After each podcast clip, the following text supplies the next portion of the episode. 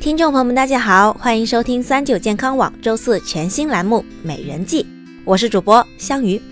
三七女生节和三八妇女节马上就要到了，在这里呀，香鱼要代表三九健康网祝我们所有的女性听众们节日快乐。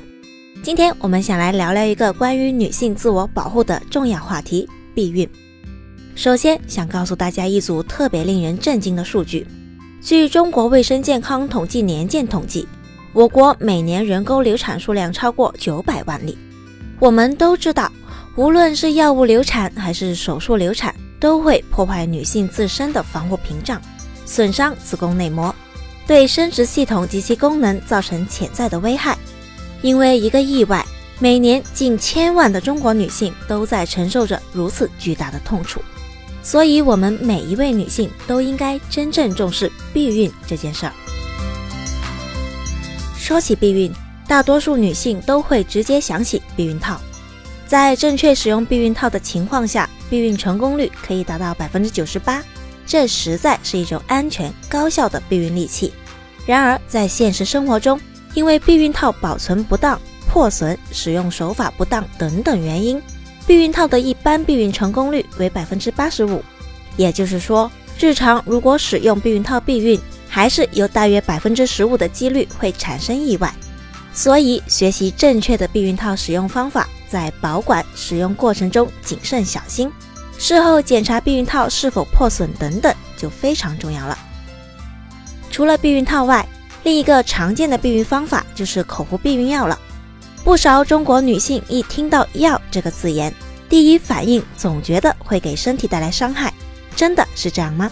下面香鱼，我想以常用的短效避孕药为例，好好跟大家说一说。所谓的短效避孕药是区别于长效避孕药、紧急避孕药而言的。三种避孕药都由雌激素、孕激素组合而成，但后两者激素剂量较高，容易对身体产生伤害。因而不能作为长期避孕的药物使用。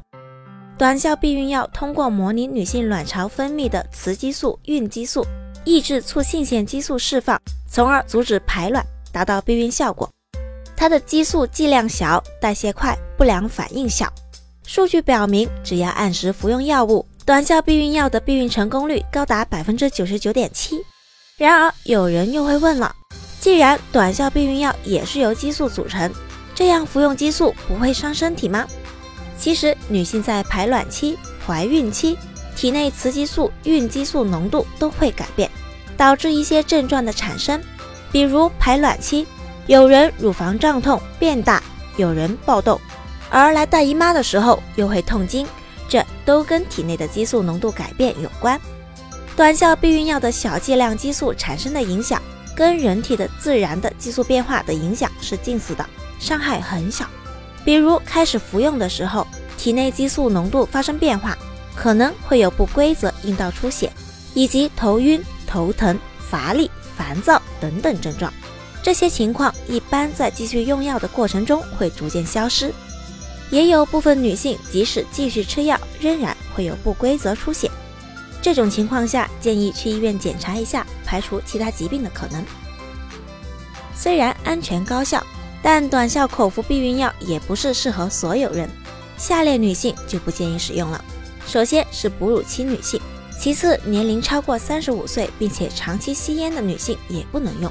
另外，高血压控制状况不好，有深部静脉血栓或肺栓塞病史，有缺血性心脏病、脑血管意外史，以及有乳腺癌病史、有糖尿病引起的并发症，有肝脏疾病和原因不明的阴道出血。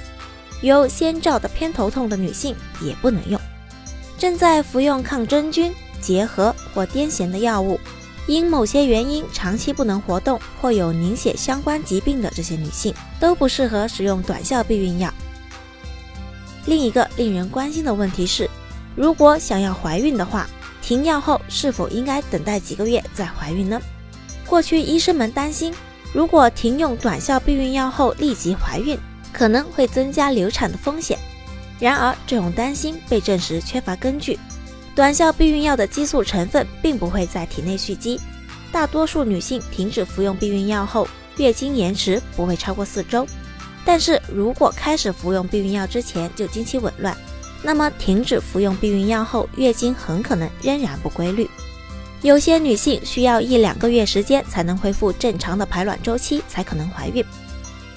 说了这么多，香鱼最后还是要提醒大家，不要自行随意的开始服用短效避孕药，要在医生的诊断指导下正确使用，这才能确保安全有效。到这里，今天有关避孕的话题也差不多了。如果大家有什么想了解的女性健康内容，欢迎在评论区留言。我们下周四美人计再见吧。